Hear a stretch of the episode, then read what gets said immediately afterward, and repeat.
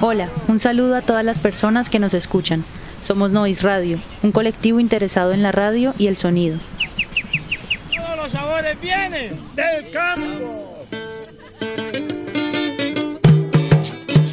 Hoy les damos la bienvenida a nuestro podcast Villamaga, Puerto Libre de los Sueños, un viaje a un país que existe entre lo imaginario y lo real.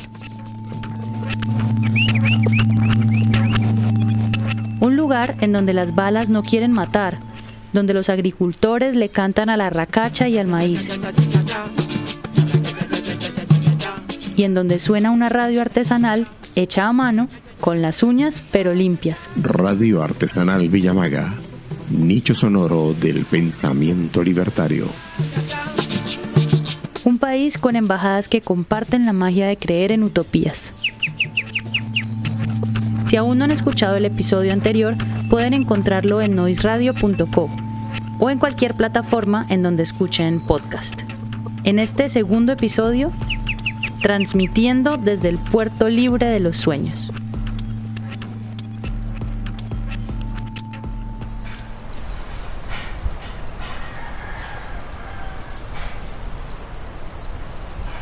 Bueno, León, pues nosotras estuvimos escuchando una radio que se llama La Guaca Musical. Y en ese programa, pues todas quedamos muy curiosas por varias cosas que se dicen allí, sobre unos clubes, que Sonoris Causa, Los Tercos, sobre Villamaga.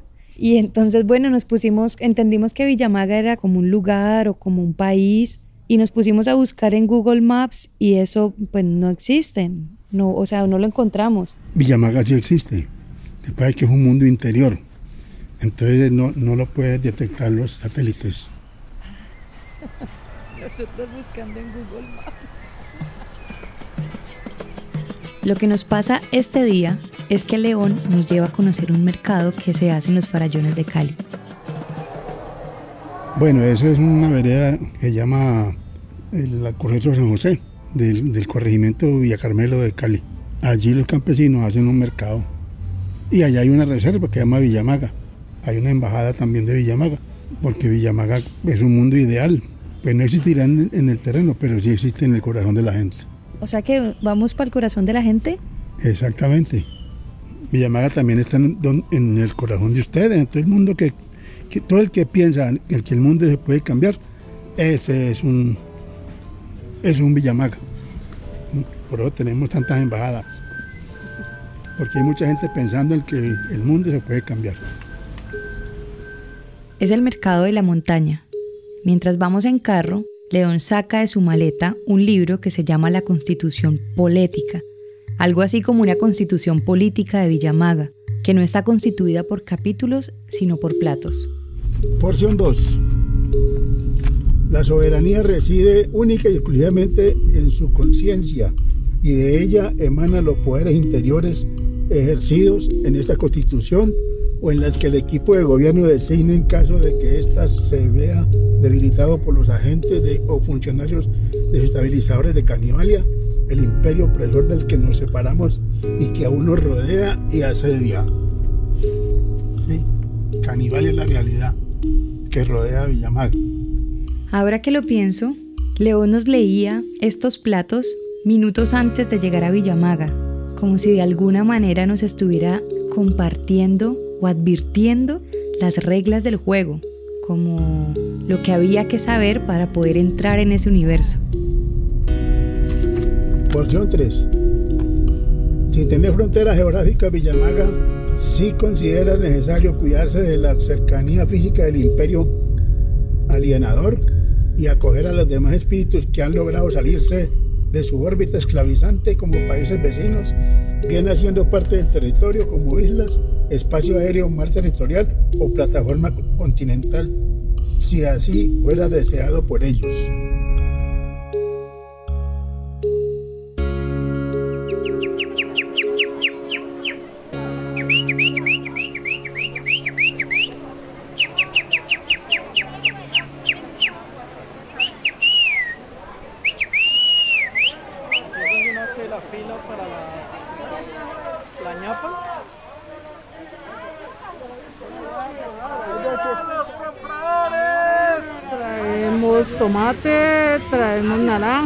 Traemos limones, Plátano. plátano, yuca, guayabos, aguacates cuando estamos en cosecha.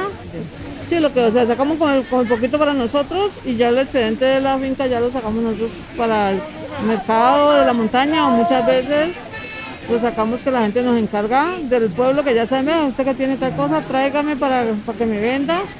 Entonces traemos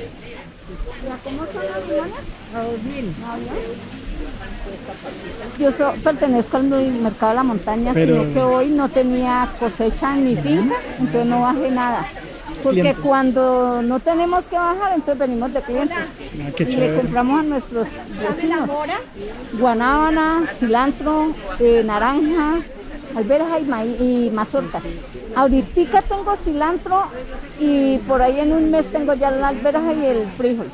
A medida que la finca va dando, uno va bajando, porque ese es el lema, ¿no? No vender nada traído de la ciudad, sino que todo lo produzca en nuestra tierra. Porción 15. Libertad total de cultos, ideologías y serán respetadas todas las creencias, lo mismo que, los- que las mitologías particulares que enriquezcan el neopoliteísmo. El Amorgelio será un libro sagrado escrito en la piel de quienes habitan en Villamaga. Nadie será discriminado por el color de piel, por orientación sexual o limitaciones físicas. Es la religión de Villamaga, el Amorgelio. Esta es una multimarca de productos um, cosmetología natural, ecológica, sustentable. Se llama Cacha Eso- Ecosabiduría.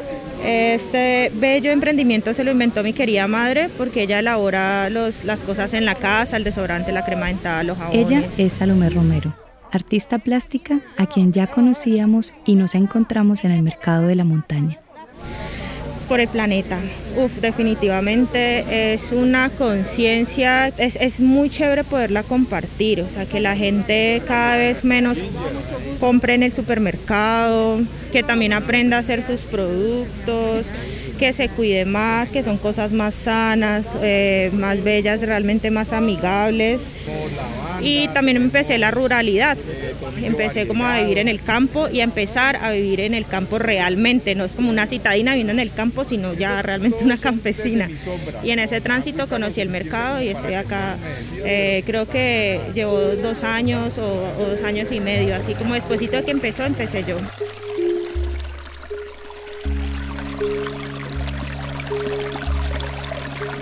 De semillas, ya tenemos un guardián de semillas que es César y Carlos, pero la idea es que se haga un banco de semillas de lo que ya esté limpio en el territorio, porque es que recuerden que la semilla, hay alguna que ni se puede limpiar, no pero la que se pueda manejar, tratar de limpiarla y tenerla resguardada dentro del territorio para consumo y venta de aquí internamente. Mirta Plazas es habitante del sector de Villa Carmelo. Ha sido una participante activa del mercado de la montaña y del proceso de siembra en el territorio. Como verán, soy un banquero. Entonces, eh, por ejemplo, el maestro León tiene una canción que llama El banquero raro y habla precisamente del banco de semillas. Entonces el banquero raro habla precisamente que es un banquero que no presta crédito, sino que antes al revés, ahorra en los vecinos. O sea, de alguna manera el banco de semillas es que yo cuando tengo semilla, lo que está haciendo ahora Mirta, ella pasa por cada uno y dice, aquí hay semilla, aquí hay semilla, aquí hay semilla. Entonces, digamos que ella ya ha liberado semilla de chía, la comparte y, vamos a tener aquí varios semillas de chía. Si a mí se me acaba, pues los vecinos tienen. Entonces empieza a haber semilla en el territorio. Uno ahorra en los vecinos, ahorra compartiendo. Es, es el único ahorro bacano que, que ahorra en el compartir. Entonces ese es el concepto que estamos empezando a implementar de, de banco de semillas. La idea es que ese sea un concepto poderoso acá. O sea, que la semilla no esté en frascos. En frascos llamamos una colección de semillas. Si usted lo tiene en su finca es un reservorio de semillas, pero un banco de semillas es un tema de territorio, es un tema de, de- de- de comunidad teniendo muchos, la misma semilla. Entonces hay gente que acapara la semilla y dice, no es que tengo una semilla exclusiva y no la comparto con nadie. Y el día que se le acaba, pues se acabó la semilla. Sí, señor. Entonces la idea cuál es, que si es, mientras más exclusiva sea, precisamente compártala para, claro, para poder que ella sobreviva. No, y también pues inculcarle a la gente que hay más, más semilla de lo que se da aquí, que podemos obtener más la semilla de lo que se da aquí. Porque aquí la gente nomás conoce el limón, el naranjo, O sea, solo algunas de lo que se dio aquí, ¿sí? Pero entonces decidí decirle a la gente, aquí también podemos tener mucho maíz, aquí también podemos tener muchas verduras, que es lo que no se inculcaba aquí. Claro que no podemos tener en grandes extensiones por el tema de que somos reserva y parques, pero sí que cada parcela tenga un pedacito es mucho, o sea, ya es mucho tener. Entonces es como reconocer esa parte de la comunidad para el trabajo en el territorio. Tengo en mi finca un banco natural con aire puro y un hermoso paisaje. Agua y comida es un banco especial. De Forrajes. Allí yo ahorro la plata de otros días.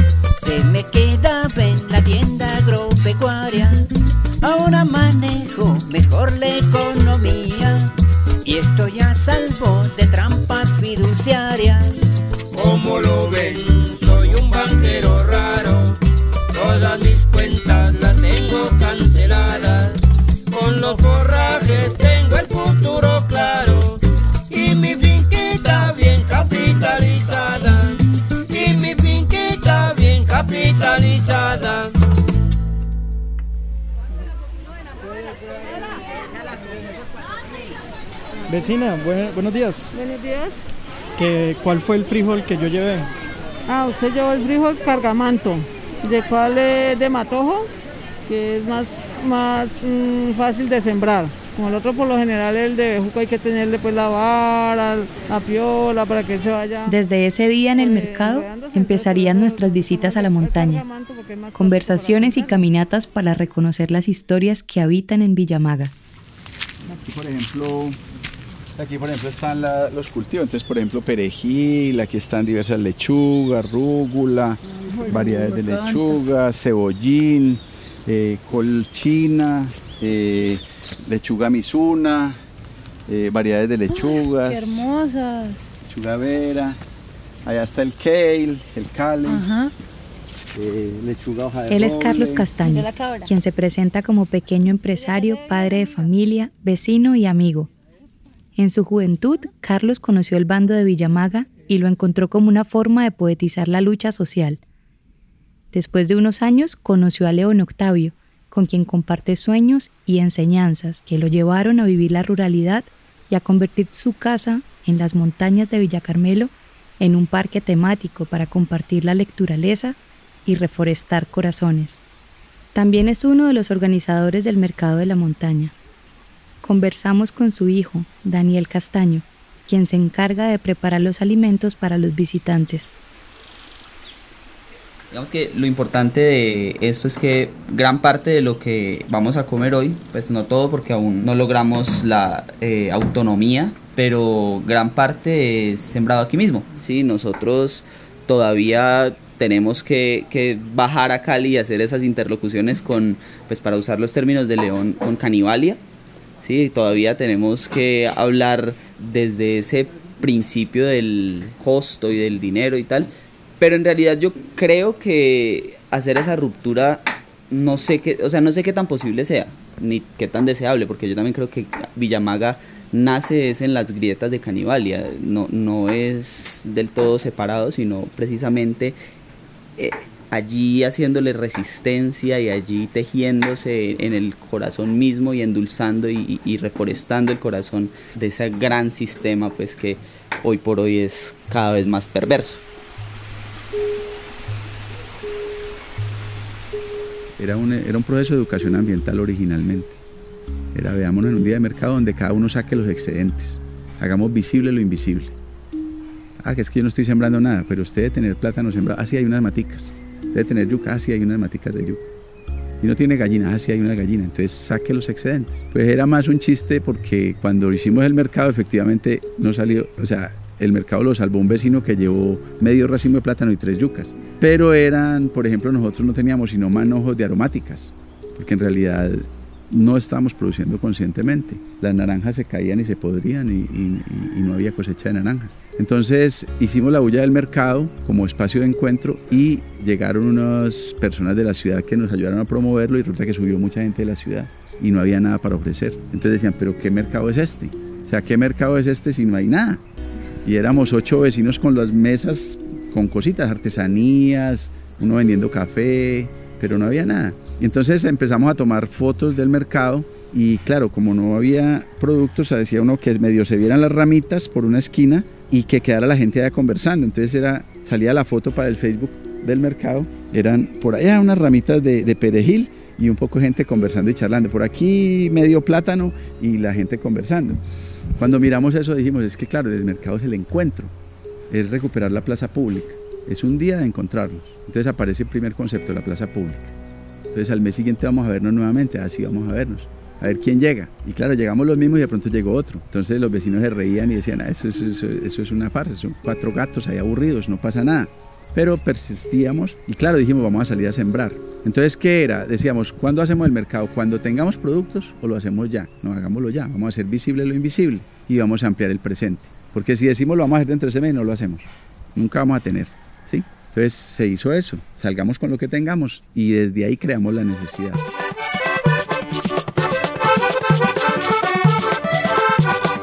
Una de las sorpresas del paisaje sonoro de las montañas de Villamaga fue el grupo Campo y Sabor.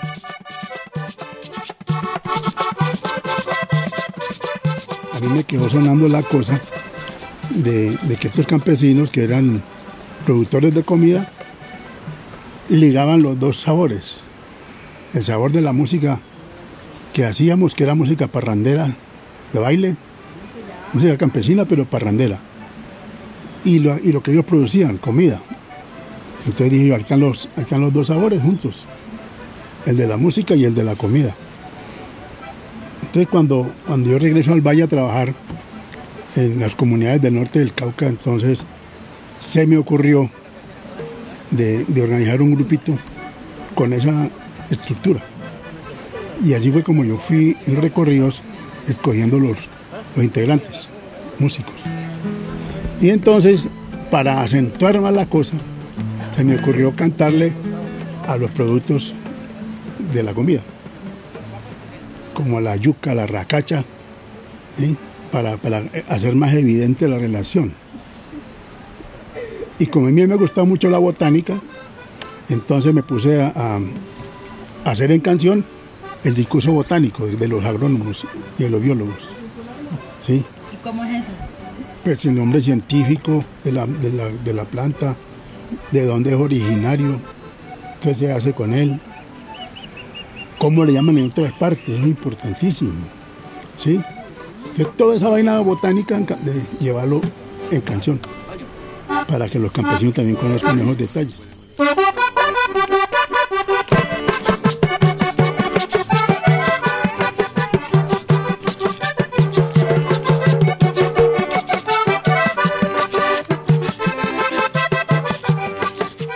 Una noche en Villamaga suena a fogata, a pájaros desconocidos, a un coro de insectos, a guitarras, a historias, a mucho cariño, a amigos.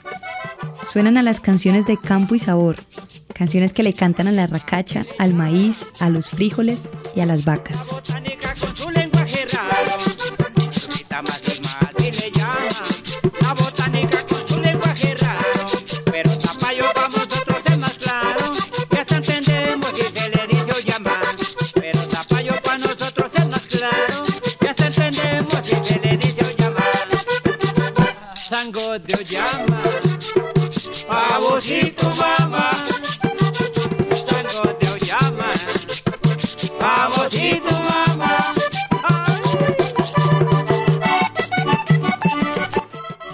Campo y Sabor es un grupo agromusical. Tienen como misión defender la soberanía y la autonomía alimentaria a través de canciones. Sus integrantes son León Octavio Sorno, quien compone las letras e interpreta la guitarra y el acordeón. Lires Campo es el percusionista. José Edier Solís interpreta la guitarra. Pablo Peña toca el bajo. Esnuraldo Yela toca el requinto. Y William Yela es el vocalista principal.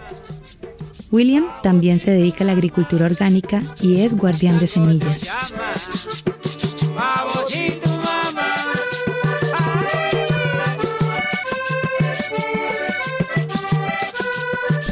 yo me hice un experimento que eso para mí fue la locura, la locura. de volver a recuperar la semilla. Resulta que este maíz lo manipulan genéticamente para que este maíz no vuelva a producir de nuevo, se siembra, se da una mazorca muy buena y usted cosecha esa, esa, esa mazorca y deja granos para volver a sembrar. Siembra, le da, le da la mata, pero no le da maíz. Entonces es una, eso, es un transgénico. No tiene capacidad de reproducirse. Entonces yo qué hice? Sembré, una, sembré de esto, fui a coger una mazorca y una mazorca, él, da la mazorca, pero sin granos, y se va el maicito, pero usted no, dice, dos granitos, ¿para qué? No tiene en cuenta que esos, esos empieza, esos se han salvado. Esos granitos se salvaron, entonces coge esos granitos y vuelve y los siembra. Entonces ese granito eh, da la mazorca, vuelve y crece y da la mazorca, ya da la mitad. La mitad de la mazorca coge esa mitad de mazorca, está con los granitos, después ya va llenando hasta llegar a llenar toda la mazorca y la vuelve, la libera. Liberación de semillas. Hay que tener paciencia y si no, no tiene paciencia, a todo hay que tenerle paciencia.